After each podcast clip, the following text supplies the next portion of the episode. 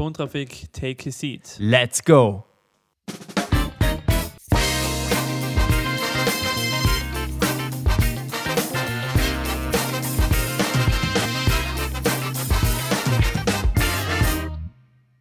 Herzlich willkommen zur ersten Ausgabe von Tontrafik Take a Seat. Wir haben heute fantastische Gäste bei uns und zwar Einerseits haben wir Quirin Müller, ein selbstständiger PR, Social Media und Marketing Allrounder. Darüber hinaus haben wir hier Angelika Schopper. Sie ist die Organisatorin des Klangspurenfestivals. Ja, 15. März in Österreich war alles dicht. Ähm, Corona ist gekommen. Wir haben es alle mitgekriegt. Ähm, Quirin, bei dir in der, an der Cloud9 oben bei den Notkettenbahnen. Da waren einige Events geplant und da ist natürlich mittendrin rundgegangen mit Corona. Erzähl uns einmal ein bisschen, wie das da oben war.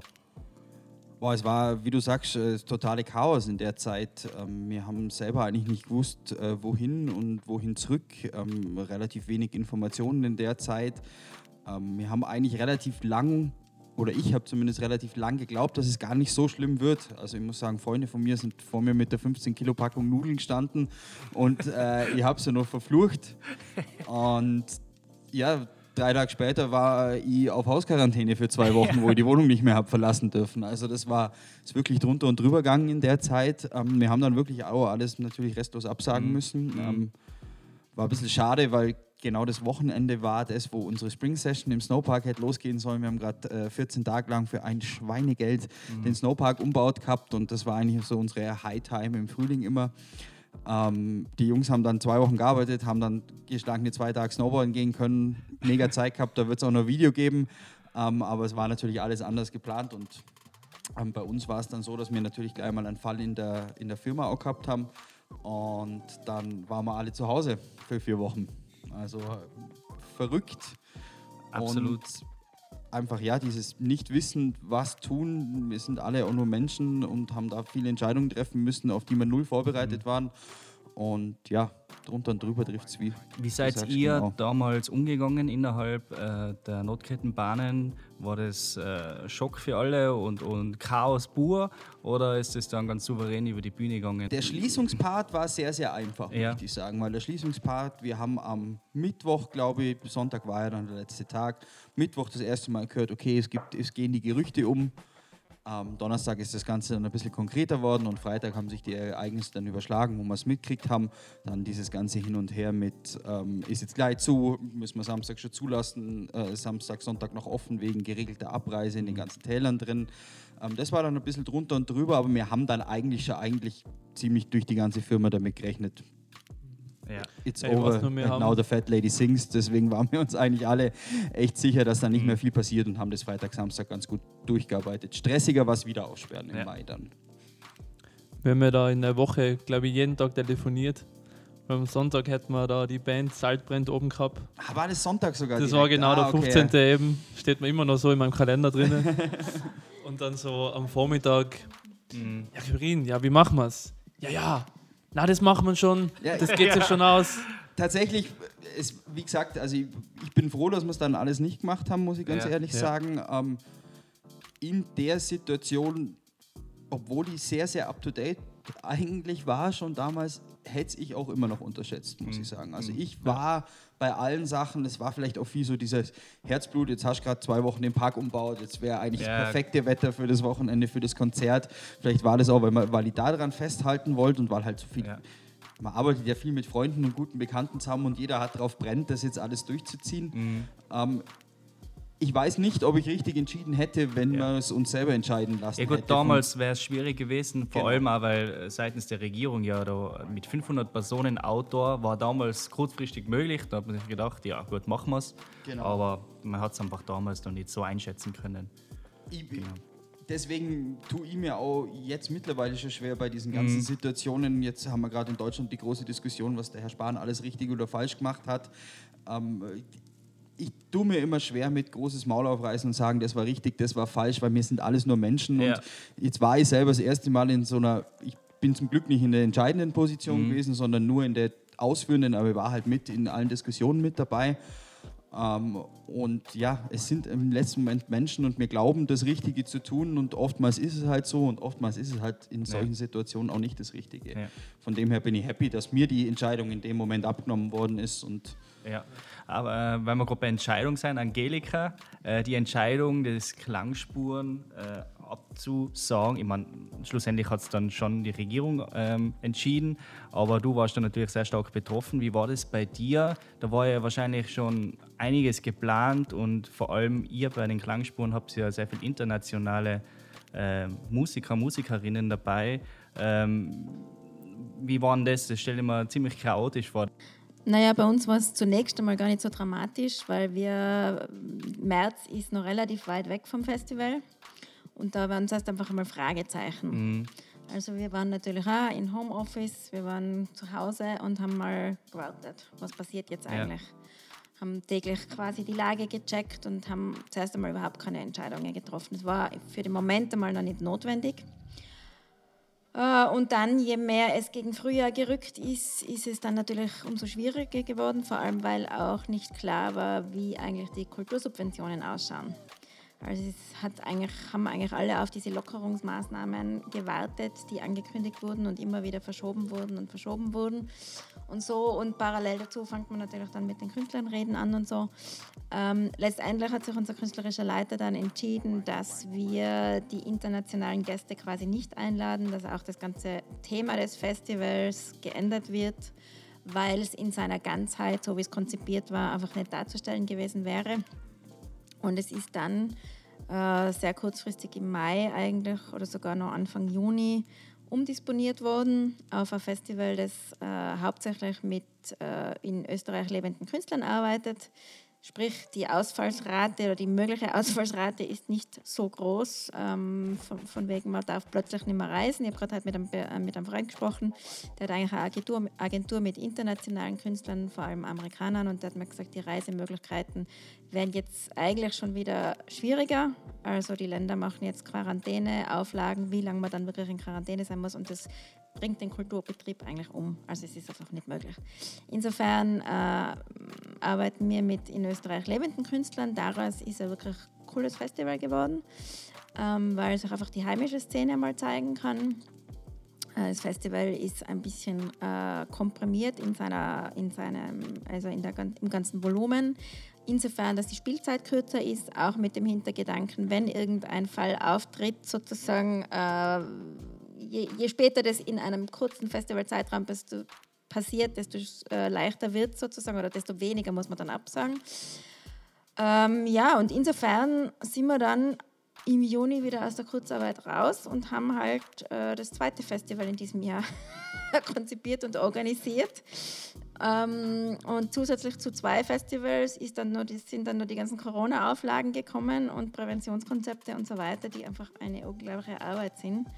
Äh, das sozusagen die ganze Organisation dahinter noch. Ähm, und wir haben ja vorher gerade geredet, also wir bewegen uns ja eigentlich veranstaltungstechnisch jetzt im Mikrobereich, muss man sagen, was Besucher betrifft.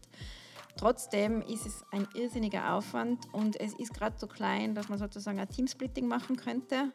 Dazu sind wir eigentlich zu wenig Leute, beziehungsweise wenn man dann so viel aufstockt, dass wir doppelt so viel sind, dann fehlt eigentlich ganz viel Know-how.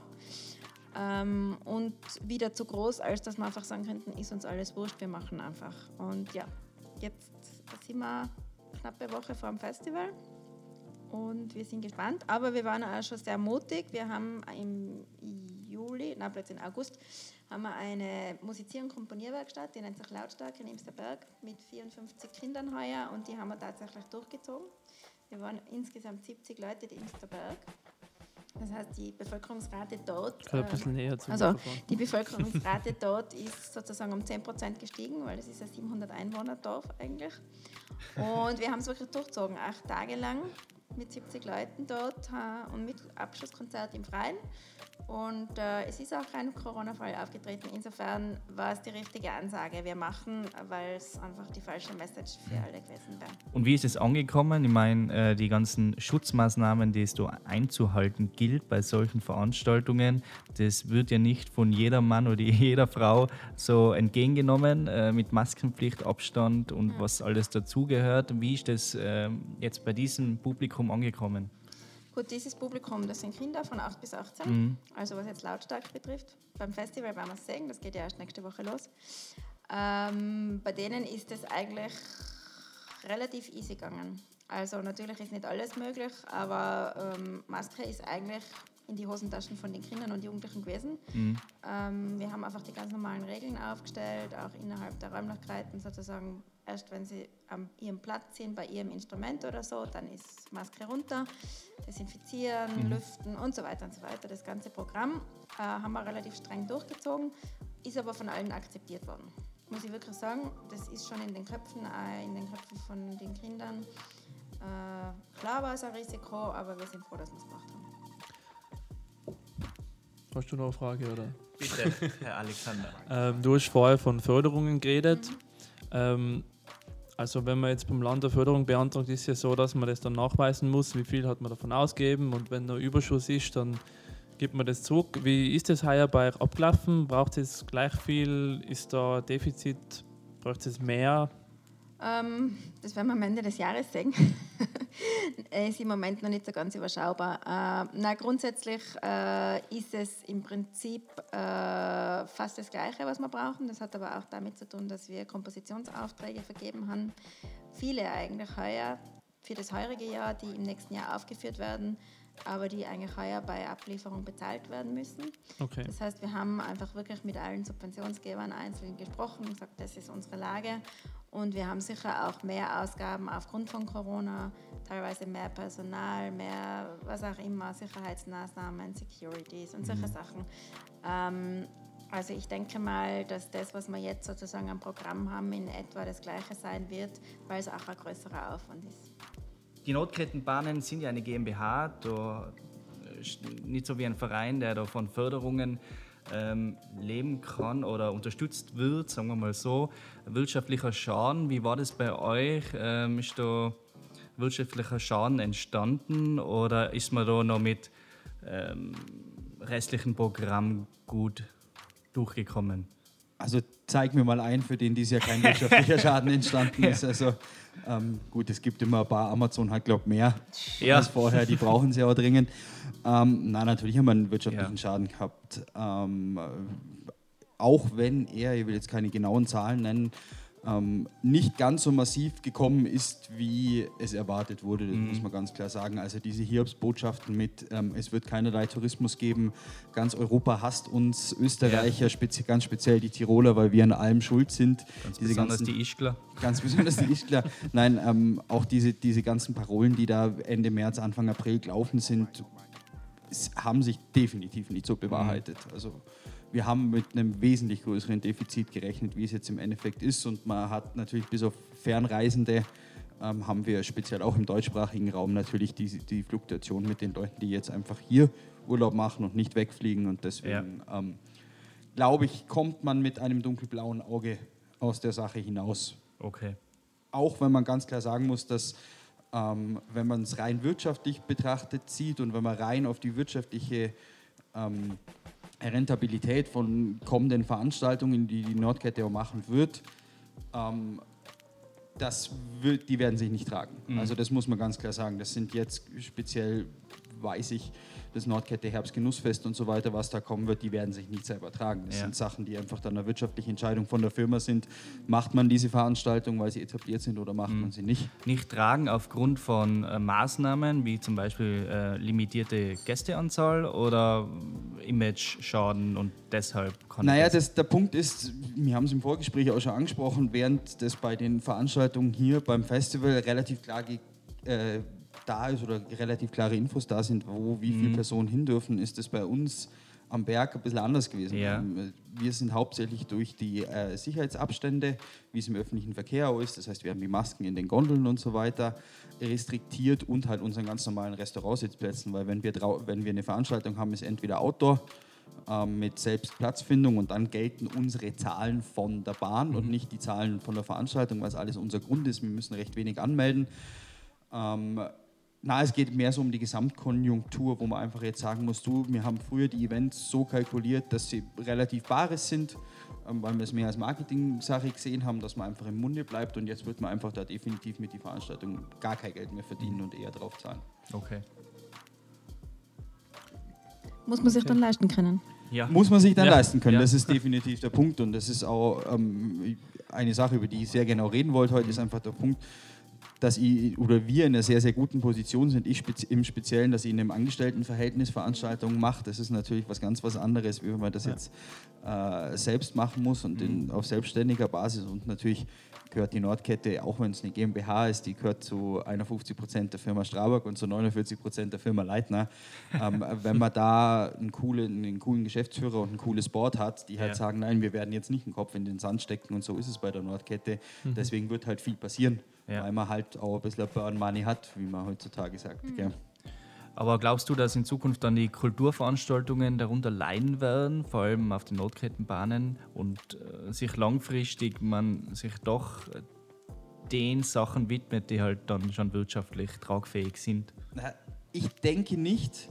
Ähm, ich denke eher, dass man wegen der Gesamteinstellung zum Tourismus eben auch aufgrund von Ischgl und Après-Ski, mhm. dass man eher aufgrund dessen die Kulturveranstaltung, weil es hat bei uns ja immer sei es ein Cloud9-Rave, der doch irgendwie einen Après-Ski-Bereich ja. oder einen Après-Ski-Touch hatte. Das gleiche gilt mit unseren Konzerten. Ja. Ähm, ich glaube jetzt nicht, dass man sie nicht macht, weil sie nicht rentabel sind. Ich glaube eher, dass man zur, zur Frage stellt, was passiert, wenn wir jetzt ein Konzert machen und dann haben wir einen Fall. Mhm. Sind wir dann wieder die absoluten Vollidioten. Ich glaube eher, dass es in die Richtung geht und weniger ja. darum, ob sie rentabel sind oder nicht. Weil wenn es um die Rentabilität geht, wird speziell bei der Nordkette viele Events nicht geben. Das ja. muss man auch wirklich okay, sagen. Es geht einfach darum, weil man gerne auch was zurückgeben möchte. Also ich glaube, seitdem ich die Cloud9 übernommen habe, sind wir also Geld verdient haben wir noch nie mhm. damit. Wirklich, nein, wirklich. Ja. Das ist ja auch der Grund, warum vorher die äh, Pächter davor an der Sache gescheitert sind. Man hat so unglaublich viele Auflagen, ja. um das so durchzuziehen, wie es damals war und wie es jetzt auch in Zukunft sein wird. Und das kannst du nur, wenn du ein bisschen Burn Money hast. Wenn du davon leben musst, ja. die, hätte es die Cloud schon seit fünf Jahren nicht mehr geben, muss man ja. ganz ehrlich sagen. Du hast eben vorher gesagt, du warst in einem sicheren Angestelltenverhältnis. Das war, glaube ich, während Corona etwas Angenehmes. Hast du jetzt aber entschieden, eigenes Ding zu machen? Ist mutig, gerade also, wie sicher bist du dir, dass Im du jetzt im Kulturbereich da momentan. Äh, Im Moment muss ich ganz ehrlich sagen, bin mir extrem, also so halb sicher, halb unsicher. Es hat sich, hat sich nämlich seit unserem letzten Gespräch extrem viel getan bei mir. Ja. Leider hat sich das mit der Selbstständigkeit äh, zerschlagen. Das heißt, ähm, wir haben da die ganzen Genehmigungen nicht so bekommen, wie wir das erwartet hatten. Okay. Ähm, deswegen bin ich jetzt im Moment beim Austrian Money Service angestellt äh, für einen Monat. Und, äh, Burn Money. Ja, genau, fürs Burn Money. ähm, nein, bin jetzt im Moment, äh, wie gesagt, beim AMS und werde dann auch ab Oktober wieder in ein geregeltes Arbeitsverhältnis starten. Ähm, okay. Meine Entscheidung ist jetzt in der jetzigen Situation zu machen und auch im Lifestyle-Event-Bereich und Kulturbereich ist auch der Punkt, weil ich halt glaube, ähm, bei uns der jetzt doch immer relativ große Investitionen gehen und ich glaube, viel günstiger als in der näheren Zukunft wird man kein Fremdkapital kriegen. Und deswegen ähm, war jetzt eben die Idee, doch auch jetzt in die Sache reinzugehen. Und wir eigentlich auch gedacht hatten, dass wir uns mit der Genehmigung ein bisschen leichter tun jetzt im Moment, weil die Leute halt sagen, jeder, der jetzt gründet, ja. wäre cool. Mhm. Sind aber dann doch nur in Tirol. Da ist es mit den Genehmigungen ja. dann doch nicht so einfach, wie es immer klingt. Angelika, äh, soweit ich weiß, ähm, arbeitest du Vollzeit für die Klangspuren? Mhm. Das kann heißt, man so sagen. Kann man so sagen. ähm, Ein bisschen mehr. wie blickst du der Zukunft entgegen hinsichtlich Corona? Ich meine, keiner weiß, wie es im Herbst wird, keiner weiß, wie es nächstes Jahr wird, aber solche Events wie die Klangspuren, das Klangspurenfestival, das muss man ja wirklich dementsprechend vorausplanen. Wie geht man da vor und mit, was glaubst du, wird sich, wie wird es sich entwickeln nächstes Jahr? Naja, also jetzt heuer mal Augen zu und durch. Ja. Das ist der Plan. Komme, was wolle.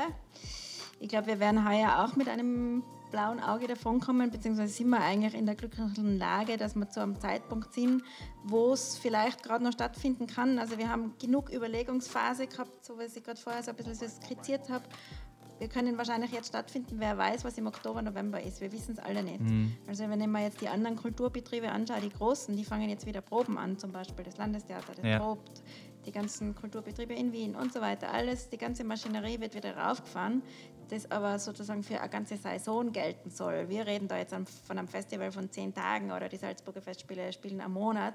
Das ist aber immer noch was anderes, als wenn ich mich für eine wirkliche Saison vorbereite und da mhm. wissen wir alle nicht, was passiert. Also insofern denke ich mal jetzt, was dieses Jahr betrifft, im besten Fall kommen wir sehr gut weg oder mit einem blauen Auge, aber es wird, es wird okay sein. Und nächstes Jahr, ähm, nobody knows. Mhm. Also ähm, für mich ist im Moment nicht ganz vorstellbar, dass dieses ganze Geld, das jetzt sozusagen in Corona Hilfe gepumpt wird, äh, nicht nur im Kulturbereich, sondern überhaupt, dass, dass, dass wir das nicht spüren als Subventionsnehmer. Mhm. Ähm, was klar ist, dass der Sponsorenbereich ganz schwierig wird. Also da ist kein äh, Burn Money da. Burn Money da, genau. um, schwer zu finden. Ähm, und man wird, man wird, sich anpassen müssen. Mhm. Also das wird einfach nichts nützen. Wir werden uns alle der Situation irgendwie stellen müssen. Und äh, Flexibilität ist, glaube ich, sehr gefragt im Moment. Ähm, ich bin ja sozusagen der Kopf von einem Team. Das ja. heißt, ich habe äh, die Verantwortung sozusagen für diese Arbeitsplätze in gewisser Weise, ja. soweit es halt, soweit in meinen Möglichkeiten steht. Und ja, viele Fragezeichen. Wird am da einen unter die Arme gegriffen seitens Land, äh, Stadt, ähm, wer immer bei euch Förder, Fördergeber ist? Ja, also die Kontakte sind gut, äh, mhm. die Gespräche sind gut und man hat überall das Gefühl, dass offene Türen sind. Aber wenn es dann tatsächlich generelle Kürzungen geben würde, was im Moment niemand weiß oder mhm. auch wissen kann, dann werden wir alle irgendwie davon betroffen sein. Also das ist im Moment einfach offen. Aber grundsätzlich kann ich mal sagen, dass, äh, dass ich mich jetzt nicht allein gelassen fühle. Ganz im Gegenteil. Okay. Gibt es jetzt, also jetzt im Nachhinein sind wir natürlich alle klüger wie vor diesem Chaos. Gibt es jetzt Sachen, ich fange jetzt mit Angelika an, weil die ein bisschen Stress hat, die ich jetzt einfach sagen würde, jetzt mit dem Wissen, dass ihr es jetzt habt, was kann man besser machen, jetzt in eurer Position, aber auch natürlich in der Regierungsposition und auf politischer Ebene? Oder war alles okay? Nein, es war natürlich nicht alles okay. Ähm, es sind sehr spät Entscheidungen getroffen worden, aber ich glaube, man kann da, so wie du auch vorher gesagt hast, wir, wir sind alle zum ersten Mal vor so einer Situation gestanden. Das heißt, man kann eigentlich meiner Meinung nach niemand wirklich einen Vorwurf machen. Es ist einfach diese Unsicherheit, die schon ein bisschen zermürbt mhm. und die alles ein bisschen am, am Kochen haltet quasi, weil man einfach nicht weiß, was kommt. Und ähm, ja, natürlich hat es die eine oder andere sehr späte Reaktion gegeben oder manche Maßnahmen hat man das Gefühl, sind auch überhaupt nicht zielführend. Mhm. Ähm, aber pff, ja, hinterher weiß man es immer besser. Also ich glaube, für das, wie die Situation einzuschätzen eigentlich ist, sind wir insgesamt in Österreich ganz okay weggekommen, auch als Kulturveranstalter. Mhm. Wobei jetzt, jetzt, eigentlich jetzt meiner Meinung nach kommt das die schwierige Phase, weil jetzt, wenn jetzt wirklich wieder von zweiter Welle wollen wir gar nicht reden, aber wenn die Maßnahmen wieder sozusagen strenger werden und so weiter, dann muss sich halt die freie Szene was überlegen. Die ganzen mhm. Kulturschaffenden, die wirklich Freelancer sind, ich meine, die sind jetzt eh schon am Abgrund. Und dann, weil wir gerade vorher von Livestreams geredet haben und so weiter, ähm, ich war zum Beispiel Teil des Kulturforums in Lockenhaus, mhm. Burg Lockenhaus. Da sind ganz viele Kulturschaffende zusammengetroffen und haben eben genau über diese Thematik geredet, wie die Betriebe jetzt damit umgehen. Da gibt es verschiedenste äh, Ansätze. Aber was auch klar worden ist, ist zum Beispiel, es wird nicht ewig gehen, dass sich alle Künstler im Wohnzimmer selber abfilmen. Mhm. also das, ist, das war in den ersten zwei Wochen interessant, aber dann ist es einfach für, für niemanden mehr ja. eigentlich wirklich befriedigend. Ja. Also weder für den, der im Wohnzimmer sitzt, noch genau. der vor seinem äh, Bildschirm sitzt, sondern da müssten eben ganz neue Modelle entwickelt werden, äh, wenn, man, wenn man jetzt davon ausgeht, dass ganz vieles nicht mehr möglich sein wird im Live-Bereich. Und dann geht es schon wieder ums Geld, weil ihr, glaube ich, wisst am besten sozusagen, was so ein Equipment kostet, mhm. damit mhm. das Ganze was wird. Dann braucht man ein gescheites Konzept. Ja. Also es kann nicht einfach das, was üblicherweise auf der Bühne stattfindet, äh, abgefilmt werden. Das, ja. Äh, das ist nur für kurze Zeit interessant. Und alles, was darüber hinaus ist, ist ein Riesenaufwand. Es braucht Experten. Das kann ich jetzt nicht einfach so nebenbei machen, sondern braucht einfach jemanden, der das kann, so wie ihr zum Beispiel. äh, den muss ich aber zahlen und dann muss ich auch das Equipment zahlen und so weiter und so weiter. Und da gibt es mhm. ein großes Fragezeichen. Mhm. Es gibt da zum Beispiel ein großes Fragezeichen bei den Orchestern. Äh, wie weit können die äh, wie weit wäre es eine Möglichkeit, dass die sich sozusagen online präsentieren? Wie interessant ist es, ein 80-köpfiges Orchester abzufilmen? ja. Und ja. so weiter ja. und so weiter. Also da gibt es wirklich ganz viele Fragen und auch urheberrechtlich gibt es ganz viele Fragen, weil im Moment passiert ja ganz vieles auf Eigeninitiative. Niemand kümmert sich eigentlich darum, wo liegen die Rechte. Mhm. Äh, es wird überlegt, ob Plattformen gegründet werden, wo man quasi was zahlen muss dafür. Ähm, mhm. Dann ist wieder die Frage, wie professionell ist das und so weiter und so weiter. Also ja. Tonnen von Fragen. Ja. Genau da würde ich gerne anschließen, weil genau das ist das, wo, wo es mir jetzt oder was ich mir wünschen würde für die Zukunft, ist genau bei diesen Situationen ein Augenmaß. Ähm, in, auch in der Gesetzgebung und auch in der Auslegung von bestehenden Gesetzen, weil mhm. wenn ich jetzt gehört habe, dass äh, Clubs ebenso in dieses Livestream-Format reingehen, die bis jetzt aufgrund von der behördlichen Schließung von der GIS, äh, von der äh, AKM ausgenommen werden. Mhm und jetzt flattert Ihnen nach dem dritten Livestream äh, Blattl ins Haus, wo drin steht, wenn er nur einen Livestream macht, dann zahlt er wieder die volle AKM. Also das sind Dinge, wo ich mir einfach mittlerweile wirklich ein bisschen Augenmaß und ein bisschen gemeinsames ja, Arbeiten absolut. wünschen würde. Und äh, rückwirkend wünsche ich mir bessere Kommunikation, muss ich ganz ehrlich sagen. Also mhm. das ist so mein aller, allergrößter Punkt, wo ich sage, ähm, auf der einen Seite sind wir nur Menschen, das heißt bis zu einem gewissen Punkt verstehe ich es, auf der anderen Seite wähle ich diese Regierung dafür, dass sie mich durch so eine Krise durchführt. Mhm. Da muss ich sagen, war zum einen hin zu unserer Öffnung bei der Bergbahn, also wir haben am 29. Mai wieder aufgesperrt und wir haben am 28. Mai um 16.30 Uhr oder so die Auflagen gekriegt. Also ich meine, das sind Dinge, die ein bisschen schwierig sind. Zwei Tage vorher war es in der Presse, dass sie wieder aufsperren, aber keiner wusste, was, was müssen ja. wir ja. machen. Ja, ja.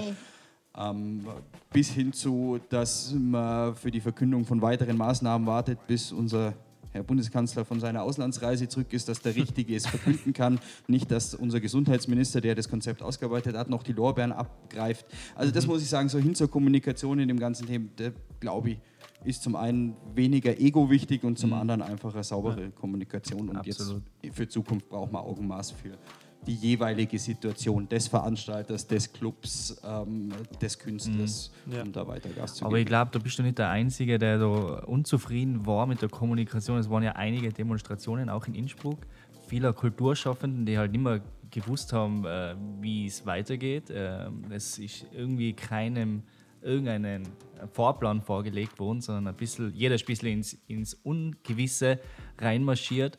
Ähm, und da hängen natürlich ein Haufen Existenzen davon ab. Ähm, ja, bei uns eigentlich gleich mit unseren Plänen. Wir wissen teilweise dann auch nicht, äh, wie sich entwickeln wird. Da ja. hat man im Hinterkopf natürlich ein bisschen Angst.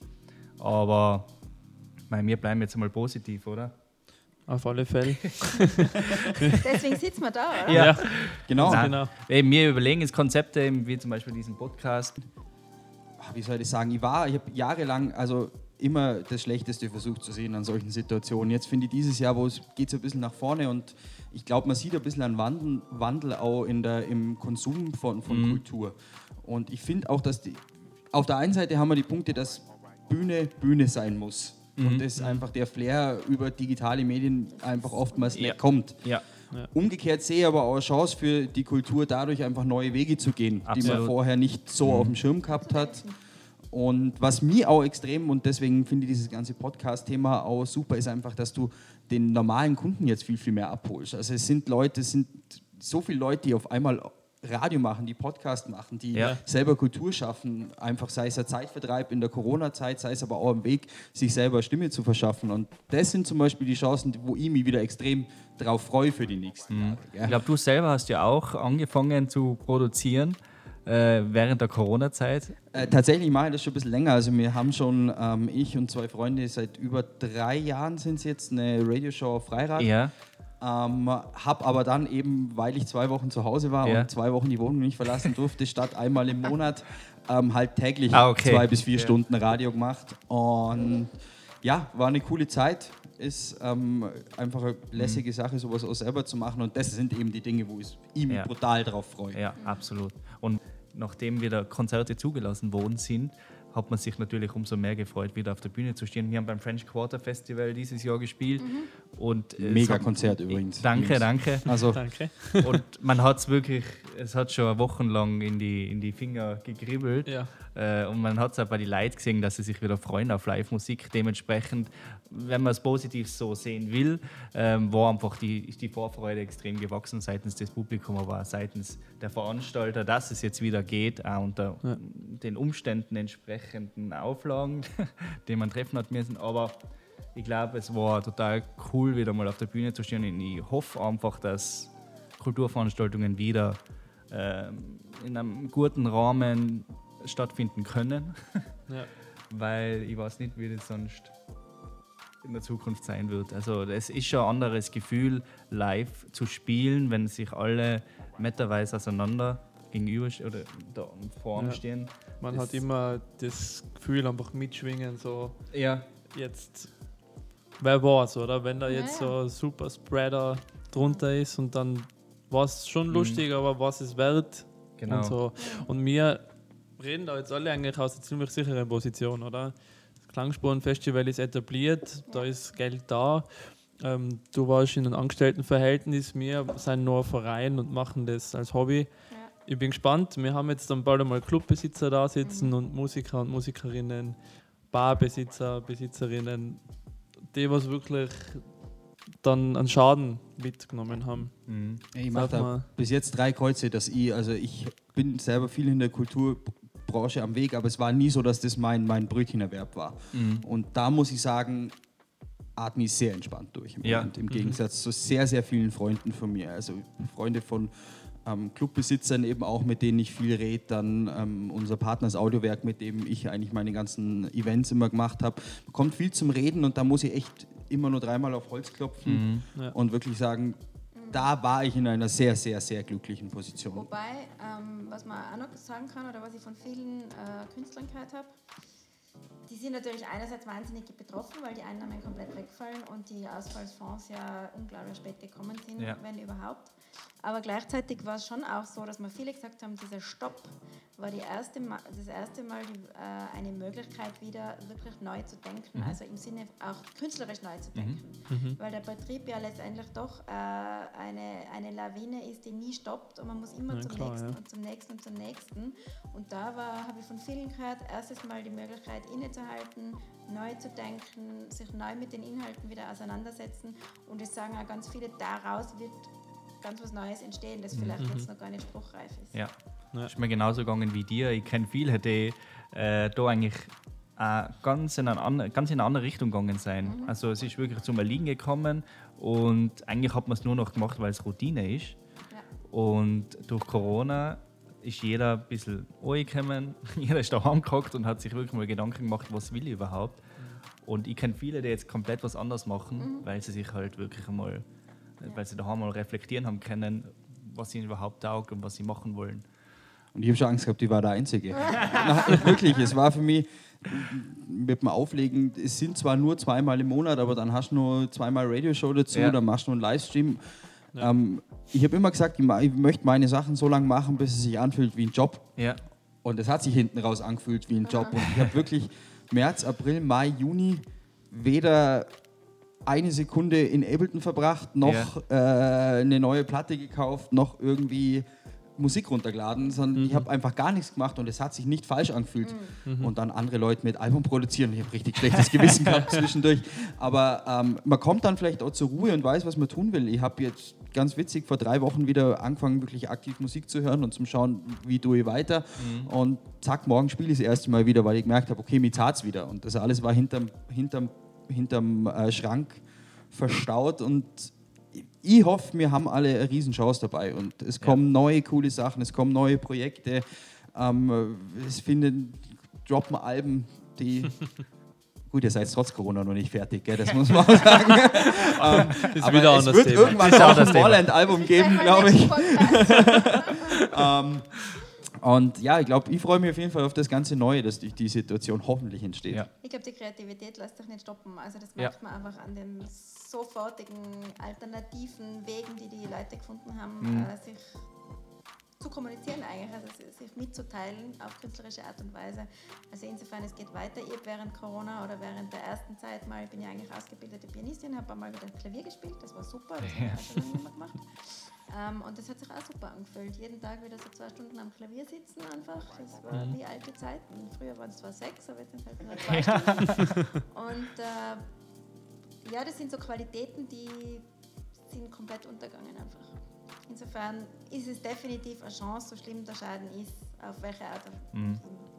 Art und Weise. Ja.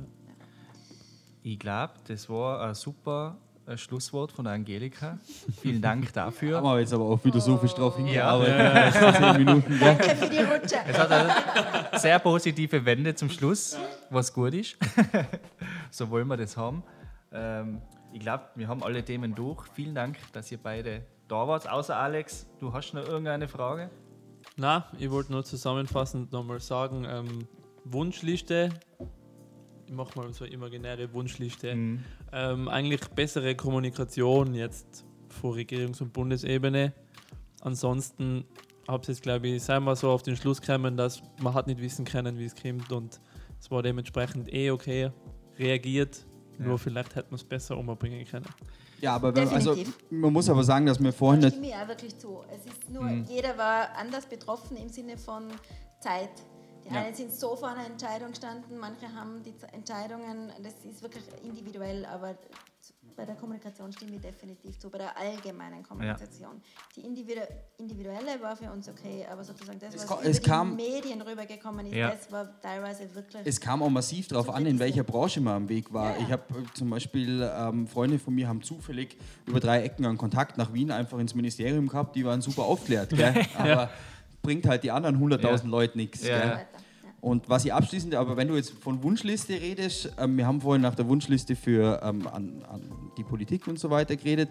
Ich glaube, jetzt muss ich ganz ehrlich mal die, den Wunsch an uns alle irgendwie stellen, weil ich glaube, jetzt ist der Zeitpunkt, wo wir auch das Hirn anschalten müssen. Und ich glaube, Hirn anschalten ist so der große Punkt. Es kann halt einfach, wenn ich mir nicht die Hände wasche und dann zu die Klangspuren renne und danach ins Jimmys und danach gehe nur dort ein Burrito essen und gehe mir nur da einen Kebab holen, dann ist man einfach verantwortungslos. Und mhm. das, was jetzt in Berlin passiert, was jetzt da in den stärksten Demokratien der Welt passiert im Moment, ist einfach wow. Und das mhm. Einzige, was mir da hilft, ist Hirn anschalten und sei es eben, wenn ich auf eine Veranstaltung gehe, sei es, wenn ich zum Arbeiten gehe, sei es drauf, wenn ich den nächsten Kommentar auf Facebook schreibe, einfach mal das Hirn anschalten und ich glaube, dann werden wir auch alle wieder auf Festivals gehen, auf, auf Raves, auf was weiß ich. Aber Hirn anschalten ist das, was ich auf jeden Fall noch gesagt haben möchte, wenn man ja. generell nach Wünschen fragt. Sehr gut. Das finde ich einen schönen Abschluss. Ja. Immer, immer schön kritisch bleiben. Das darf ja immer nicht nur von der Politik wünschen, ja, ja. man Na, muss total. ja auch selber ja. einfach... Absolut, absolut. selber an der Nase nehmen. Genau. Ganz ich glaub, genau. Das kann man nur äh, wieder hinkriegen, wenn wir alle zusammen arbeiten. Genau. genau. Danke Angelika für dieses sehr gute Schlusswort und danke an euch beide, dass ihr Gäste wart bei unserem ersten Podcast von Tontrafik Take a Seat. Und wenn ihr weitere Podcast-Folgen sehen wollt, dann unterstützt doch dieses Format ähm, und geht auf paypal.me slash Tontrafik und spendet einfach einen kleinen Beitrag, damit wir dieses Format weiterhin für euch produzieren können. Oder einen großen. Oder einen sehr großen. Ganz egal. Mhm.